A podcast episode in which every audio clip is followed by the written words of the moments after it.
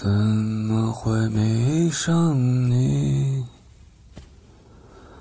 我在问自己。九四一刻，欢迎光临。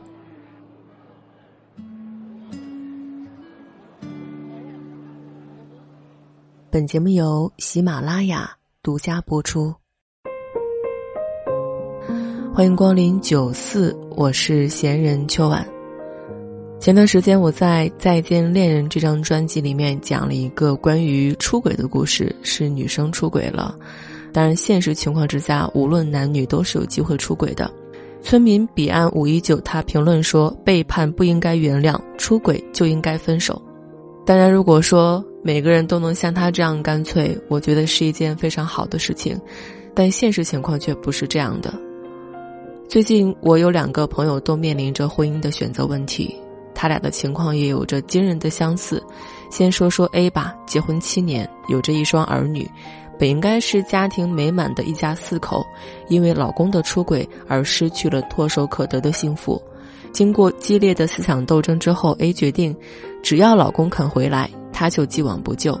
但老公并没有打算割舍外面的诱惑，对 A 的态度是不离婚，也不沟通。面对如此不负责任的态度，A 却始终下不定决心离开，因为还爱着，因为对方是孩子的父亲，因为离婚了，A 可能就没有办法养活自己。可是不离开，等着他的将是无止境的隐忍和等待。他不甘心就这样葬送自己的爱情。而另外一个姐姐，她跟老公结婚十二年，有一个女儿，也是一个偶然的机会，她发现老公出轨了。在历经一番歇斯底里的对峙之后，老公断了跟第三者的联系，答应回归家庭，但是也只是看在女儿的份上不离婚。至于。C 姐要的爱情，她给不了；而 C 也想过离婚，但实在不甘心，自己最美好的青春年华都献给了这个男人。现在退出，她不可能过得好。可老公的冷漠态度，也让他的心一再的饱尝心酸。你看他们的例子，就会让我们想：是不是有些决定就真的没有办法去做？有些人你就真的离不开呢？生活当中，我们总是会遇到进退两难的处境，面对那些有可能改变一生轨迹的选择，我们采取谨慎的解决方式是人之常情。然而，也正是因为这个谨慎，加重了选择背后的巨大心理压力。为什么面对亲密关系当中的选择，就算是局势很明朗，明知哪个选择是更适合自己的，却难以做出决定呢？很多时候，我们都在跟生活中的种种决定做斗争。我能跟他恋爱吗？我能做这份工作吗？我可以辞职吗？辞职之后，我还能找到更好的工作吗？尤其是在面临情感选择时，之所以犹豫，无非就是在考虑做出选择后的利与弊，思考这个决定将会带来什么。失去他，我会不会再也遇不到这么爱的人了？留在他身边，他未来会不会永远都不会变好？我的爱情会不会这辈子都找不到归属了？除了思考利弊得失，大多数人的心里还想着拖一拖、放一放。只要我此刻不做出选择，那我就不需要放弃什么。的确啊，在我们做出决定的时候，不得不放弃另一个选择所带来的好处，就是内心真实的渴望。或者已经习惯了的情感舒适区，现在我们要面对的是失去，是忍受内心的痛苦，是要而不得的不甘心，而这些让我们退出并重新做出决定，就变得难上加难。心理学家将这种典型的矛盾心理称之为趋避冲突，即面对既有吸引力又有排斥力的目标，使人陷入进退两难的心理困境。拿 A 来说，他渴望爱情。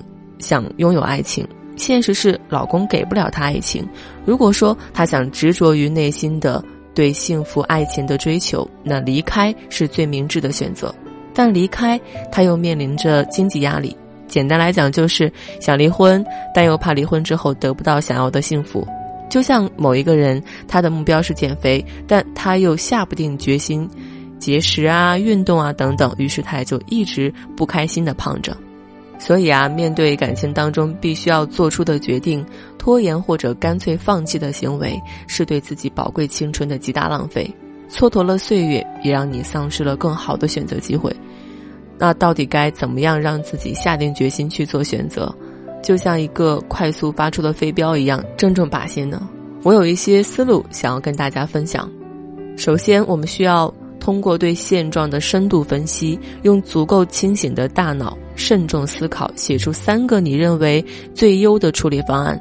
不管结果你是否能够承受，就拿 C 姐的例子来说，她可以做出三个选择：第一，跟老公协商后分居三个月。彼此都冷静的思考这段婚姻的意义。第二，跟老公深度沟通，表达自己想要修复感情的想法，希望老公能配合，给彼此时间，并用实际行动来表达决心。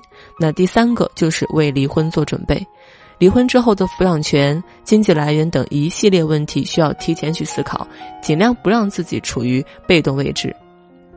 那将这三个选项写出来之后，可以再根据自己内心最真实的需求将选项排序。在 C 姐心中，她的排序是二一三。那接下来她要做的就是在跟老公协商达成一致的情况下，给自己定三四个月的时间去尝试为修复婚姻做努力。如果在这个期限之内，她老公丝毫不为所动，坚持当初想法，无爱但不离婚，那她就可以考虑用第二个方法。分居，分居之后，如果效果还不是很理想，那离婚就是最合适的选择，也是他必须要去面对的选择。在选择来临的时候，或者说当一切已成定局，我们要做的就是有勇气去承担任何一个决定带来的所有后果。它既包括你能预见或希望达到的后果，也包括你无法预见、你不希望出现的后果。那最后呢，我们需要告诉自己的是。一切都会过去，我还活着，生活还在继续。我知道这样做真的很难，但生活也不是一帆风顺。我很喜欢俞敏洪曾经说过的一句话：“在痛苦的世界里，尽力而为。”如果你的爱情或者婚姻真的是走到无法挽回的地步了，那么尽自己最大的努力，让自己变得更好、更坚强，一定是你最该做出的正确选择。做选择很难。这是因为我们是亲身经历者，不管结果好与坏，我们都将独自承担。做选择很难，这是因为我们习惯性的把注意力放在错误的位置上，所以在面对未知的将来，我们不将期盼寄托于他人身上，让自己成为命运的主人。我相信，决定再难，你也会义无反顾的。我是秋晚，一个倾听师。我将我遇到过的每一个平凡人的故事，也许听完他们的故事，你就不会觉得自己是一个人了。如果你也需要被倾听，可以给我留言，也可以添加微信秋晚零三，九思一角有你一席，自行落座，开心就好。